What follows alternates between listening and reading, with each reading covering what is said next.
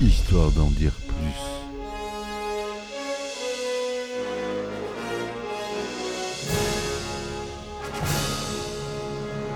Eh ben attendez, on est en France. Allez, cul sec.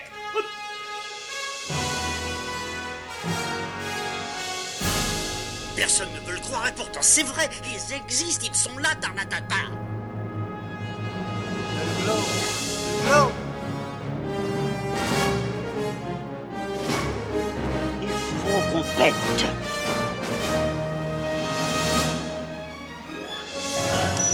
Voyons, circuit branché, convecteur temporel temporisé.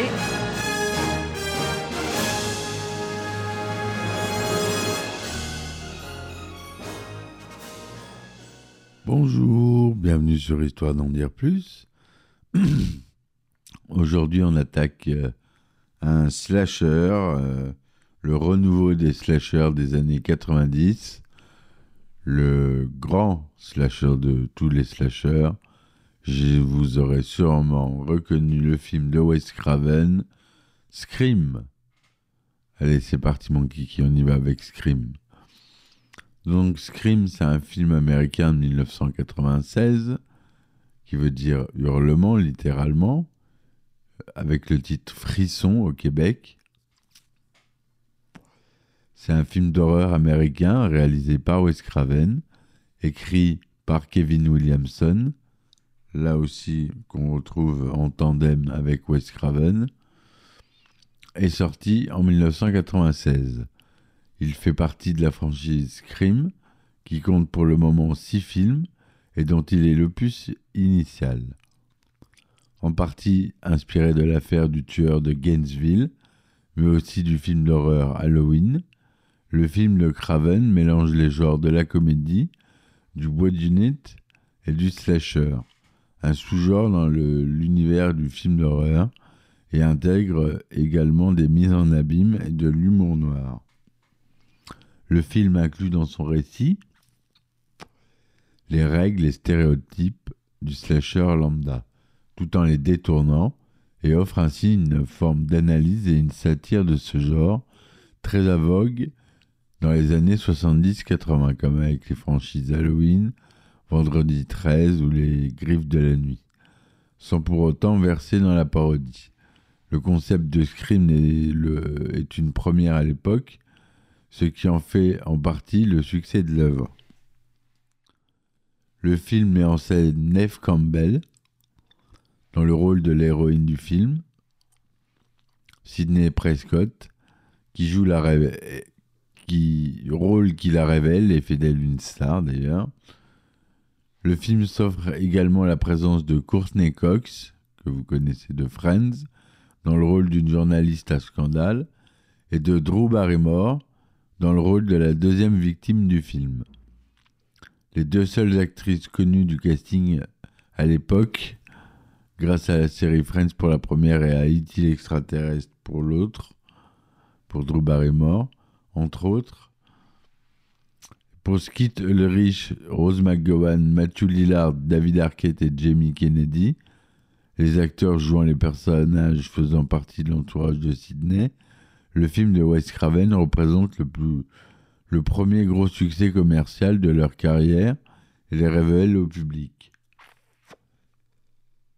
L'intrigue tourne autour d'un mystérieux, mystérieux tueur en série, caché sous un costume de fantôme et armé d'un couteau, qui sévit dans une petite ville américaine située en Californie. Bien que visant principalement la jeunesse lycéenne Sidney Prescott, il s'en prend également à son entourage alors qu'elle peine à se remettre du meurtre de sa mère un an avant les événements du film. Le tueur en question, surnommé plus tard Ghostface, réalise ses crimes en s'inspirant des plus grands films d'horreur des années précédentes. Doté d'un budget d'environ 14 millions de dollars, Scream rapporte plus de 173 millions de dollars à travers le monde et devient à l'époque le slasher ayant engrangé le plus de recettes de tous les temps, et ce jusqu'en 2018. Le film cumule également 2,2 millions d'entrées en France, l'un des plus gros scores jamais réalisés pour euh, un film d'horreur au box-office français. Il représente également toujours le plus gros succès financier de la franchise au niveau national et mondial, très bien accueilli par la critique du public, mais aussi par les professionnels. Le film est récompensé par des statuettes du meilleur film d'horreur et du meilleur scénario au Saturn Award, ainsi que du Grand Prix au Festival de Gérard Damer, le défunt festival, en 1997. Les interprétations de ces acteurs, notamment celles de Campbell et Barrymore, sont très appréciées. Scream marque un véritable tournant dans le cinéma de genre durant la fin des années 90. Son scénario original, au moment de sa sortie, révolutionne le style du slasher.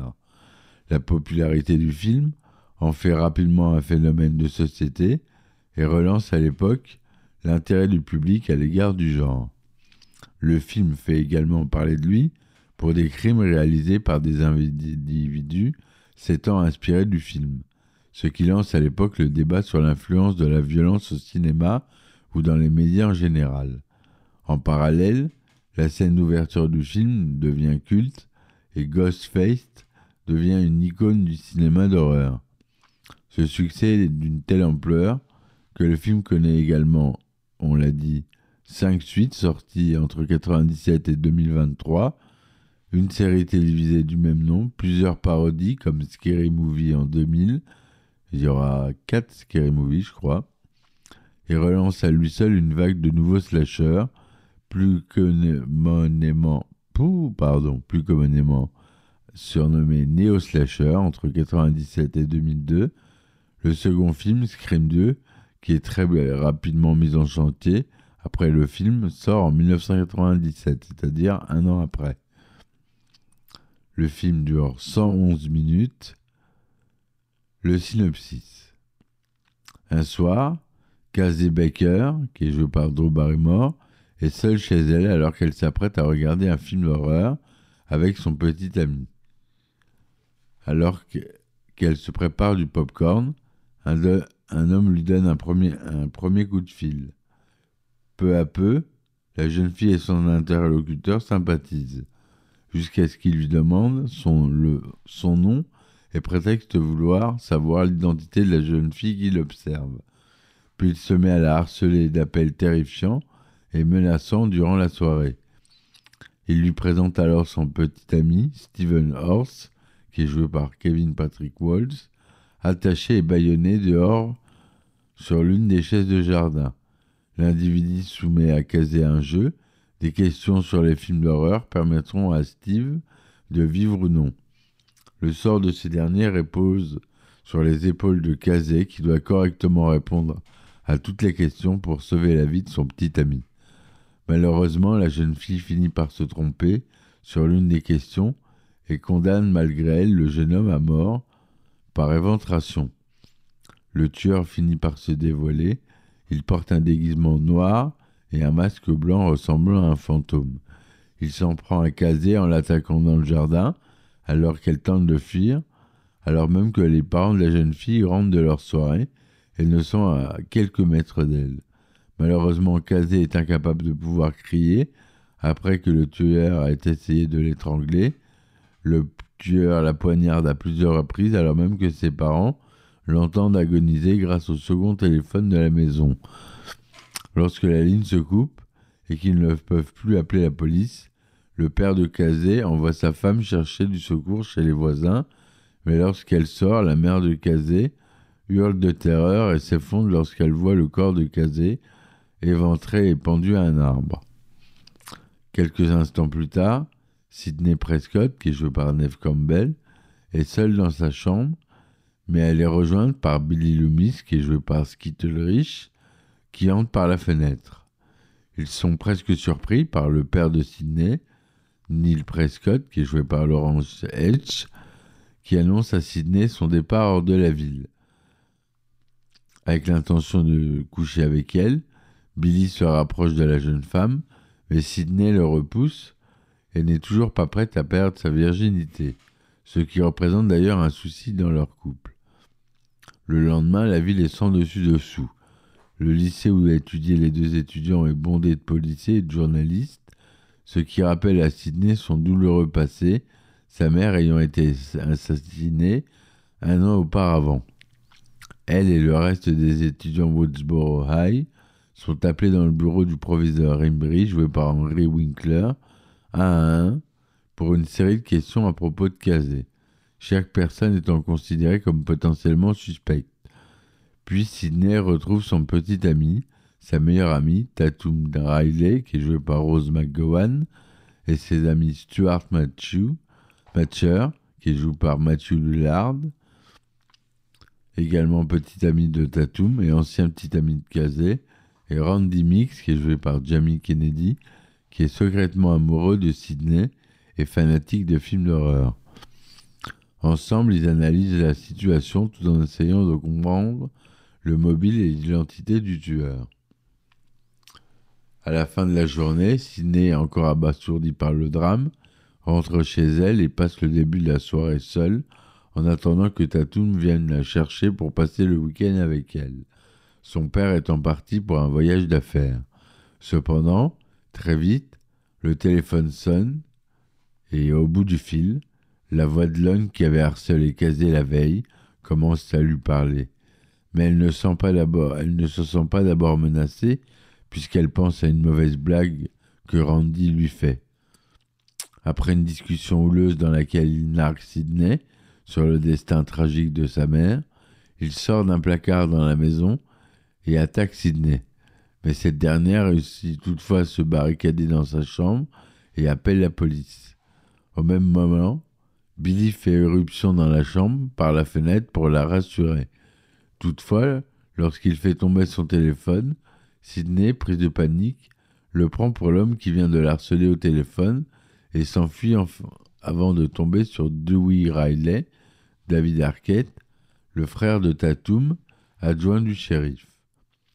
Au poste, Billy est placé en garde à vue en attendant que les relevés des communications de son portable soient lus. Dewey n'obtient pas la moindre information sur le père de Sidney, Neil, qui n'apparaît sur aucune liste de passagers sur un vol récent. À l'extérieur du commissariat, Sidney et Tatum sont confrontés à la Gail Weathers, Courtney Cox, journaliste à scandale, très ambitieuse et autocentrée. En fin de soirée, le tueur contacte Sidney chez Tatum. Elle lui explique que Billy est innocent et qu'il est toujours donc en liberté. Là, je raconte pas la suite de l'histoire, je vous laisse euh, regardez le film si vous ne l'avez pas vu. Je m'arrête là exprès. Ce film, euh, il est vraiment prenant et c'est pour ça que je ne veux pas vous révéler, pour ceux qui l'ont pas vu, je fais une exception, le, ce film, pour que vous puissiez profiter de, de tous les twists qu'il puisse avoir. Donc les différents personnages sont pris Sidney Prescott, une jeune étudiante qui se remet encore difficilement du meurtre de sa mère, un an avant les événements relatés dans le film, entourée de ses amis et son de son petit ami. Elle vit à Woodsboro avec son père, Neil Prescott, qui est continuellement en voyage d'affaires. Dewey Riley, le frère de Tatum, est également adjoint du shérif de Woodsboro. Il est considéré comme un grand enfant par David Arquette et un personnage assez doux, ce qui le rend attachant. Voilà pour les personnages principaux. C'est euh, produit par Woods Entertainment. On l'a dit, l'estimation du budget était de 14 millions de dollars. C'est tourné en couleur, 35 mm, 2 35e, son Dolby Digital. Il est sorti le 20 décembre 1996 aux États-Unis et en France, il a fallu attendre le 16 juillet 1997. Interdit au moins 17 ans aux États-Unis, non accompagné d'un adulte. Interdit au moins de 16 ans lors de sa sortie en salle en France, mais réévalué en interdit au moins de 12 ans le 29 décembre 1998. Ça dure presque un an après, plus d'un an après.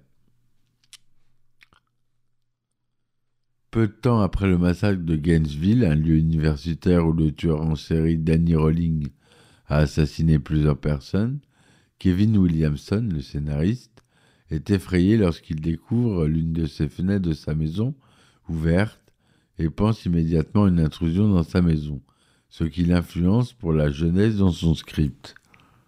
L'idée du jeune scénariste est de rédiger un récit de 18 pages sur l'histoire d'une jeune fille, seule dans sa maison, traquée au téléphone, puis attaquée par un tueur portant un masque. Il veut que ce scénario soit original, très satirique et ancré dans la réalité pour qu'il fasse vrai.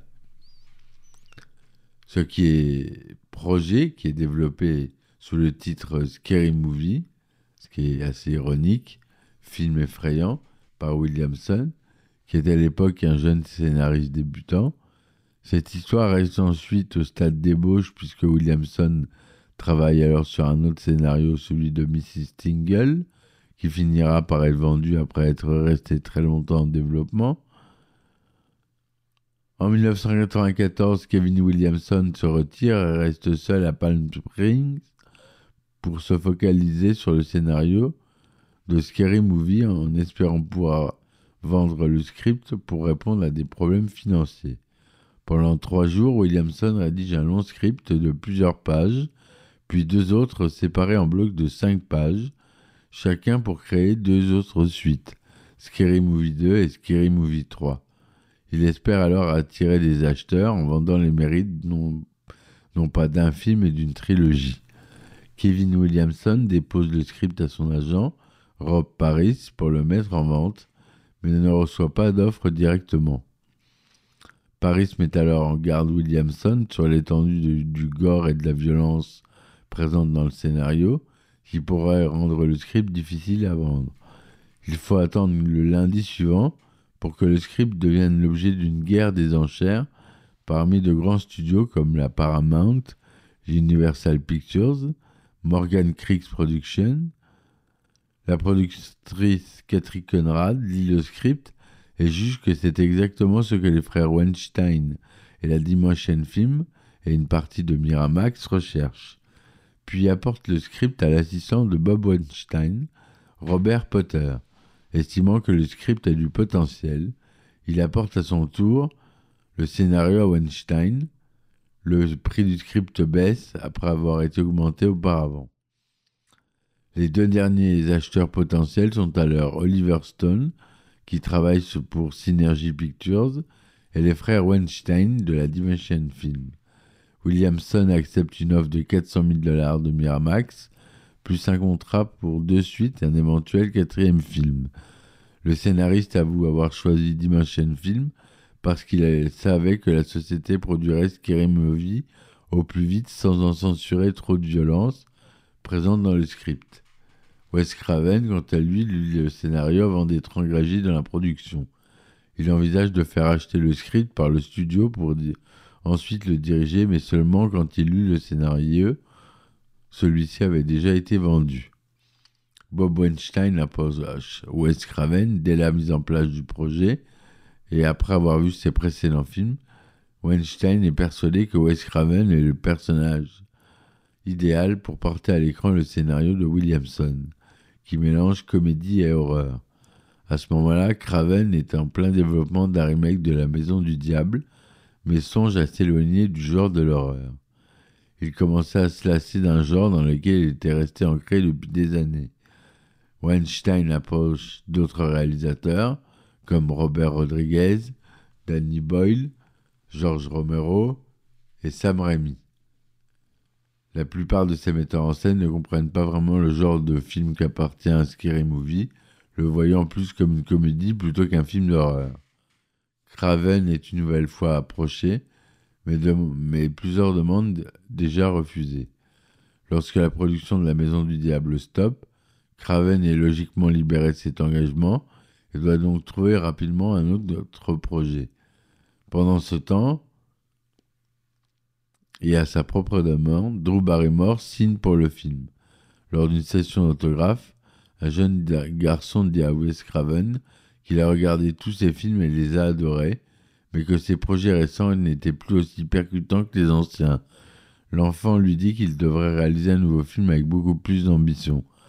De plus, quand Craven est informé qu'une actrice connue et aimée du public en la personne de Barrymore avait demandé à faire partie du projet, il estime que Scary Movie doit être différent des autres films du genre sur lesquels il avait déjà travaillé. Il contacte Weinstein pour finalement accepter l'offre. Le casting de Scream marque un tournant dans l'histoire des films d'horreur, ces derniers mettant souvent en scène des acteurs jusqu'alors peu connus ni expérimentés, ce genre de film étant considéré comme inadapté au grand nom du cinéma, les budgets étant très bas et les critiques souvent négatives. Drew Barrymore s'intéresse au projet après sa lecture du script de Williamson, qu'elle juge très bon. Elle est à l'époque connue entre autres pour son rôle dans E.T. en 82. Barrymore approche la production d'elle-même pour obtenir un rôle, tandis que les producteurs profitent de cet intérêt inattendu et lui offrent le rôle de Sidney Prescott. La participation de celle-ci au projet est supposée attirer d'autres acteurs populaires vers le film malgré son faible budget. C'est aussi grâce à cette participation que Wes Craven reconsidère ses décisions pour réaliser le film, comme on l'a dit. Cinq semaines avant le début du tournage, Barrymore est confronté à des engagements inattendus sur d'autres tournages.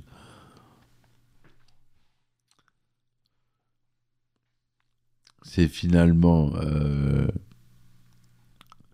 Campbell qui aura le rôle. Courtney Cox qui aura le rôle de Gail Weathers. Ils avaient envisagé Brooke Shield et Jenen Garofalo. Mais c'est Alec Prost qui a joué Monica dans Friends. Donc elle était très célèbre. Très, très, très, très célèbre. Ainsi que David Arquette aussi. Le tournage se déroule sur une période de 8 semaines entre le 15 avril et le 8 juin 1996 avec 15 millions de dollars de budget. Les frères Weinstein veulent tourner le film à Vancouver au Canada sous prétexte qu'ils peuvent économiser un million de dollars comparé à un tournage aux États-Unis.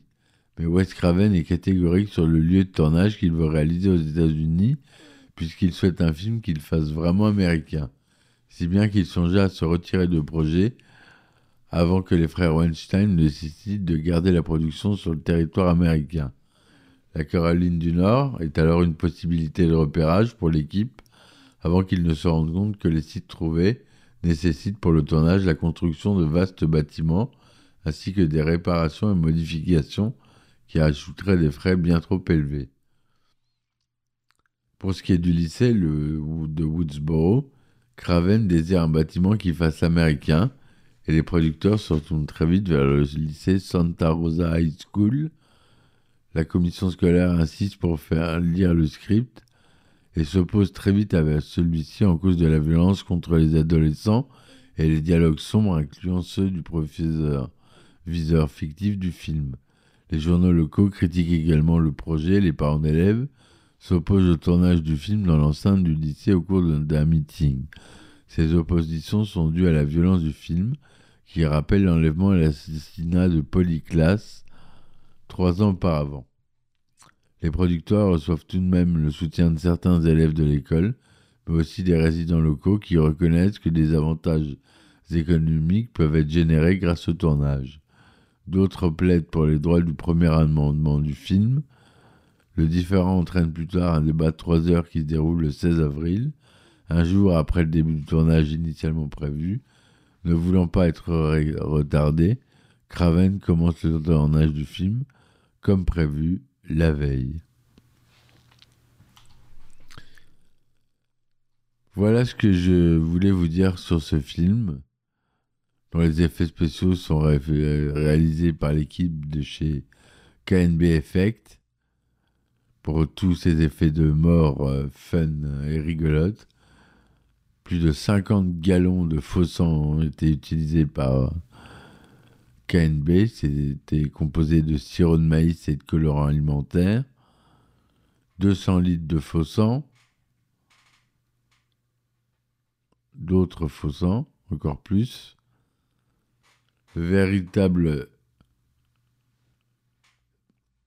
Pendant le tournage d'une scène, Skid Ulrich est malgré tout poignardé à la poitrine. Le deuxième coup de la doublure manquant le gilet de protection, cette blessure nécessite alors une opération de chirurgie cardiaque ouverte. La véritable douleur de l'acteur est capturée pendant le tournage et utilisée dans le montage final de Scream. Par ailleurs, le modèle de couteau utilisé par le tueur du film est un Buck 120. Voilà mes amis, j'espère que cette chronique vous aura plu. N'hésitez pas à revoir ce film s'il vous a plu et voyez-le si vous ne l'avez pas vu. Il est noté 65% sur Metacritic, 5 étoiles sur Allociné, ce qui est très rare, 81% sur Rotten Tomatoes. C'est pour vous dire qu'il a atteint vraiment le statut de film culte. Donc un bon conseil, ressortez votre édition DVD si vous l'avez pas encore. J'ai pas trouvé de version 4K, mais elle doit sûrement exister. Je ne l'ai pas dans ma collection, mais euh, je l'ai vu récemment sur une plateforme de streaming. Je vous remercie de m'avoir écouté. À très vite. Supportez-moi sur mes différentes plateformes telles que Tipeee, Lul, Patreon pour des épisodes inédits avec un petit abonnement à 2 euros par mois. Vous avez le droit à beaucoup plus d'épisodes et surtout des anecdotes de tournage inédites, des répliques de films, de ma concoction. Donc voilà, merci encore, à plus et ciao ciao Histoire d'en dire plus.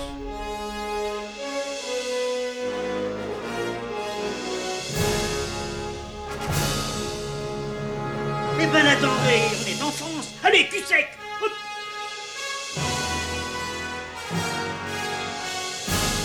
Personne ne veut le croire et pourtant c'est vrai, ils existent, ils sont là, Tarnatata.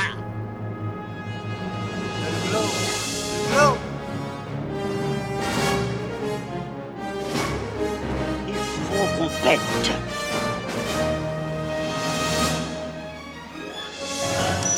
Voyons, circuit branché, correcteur temporel temporisé,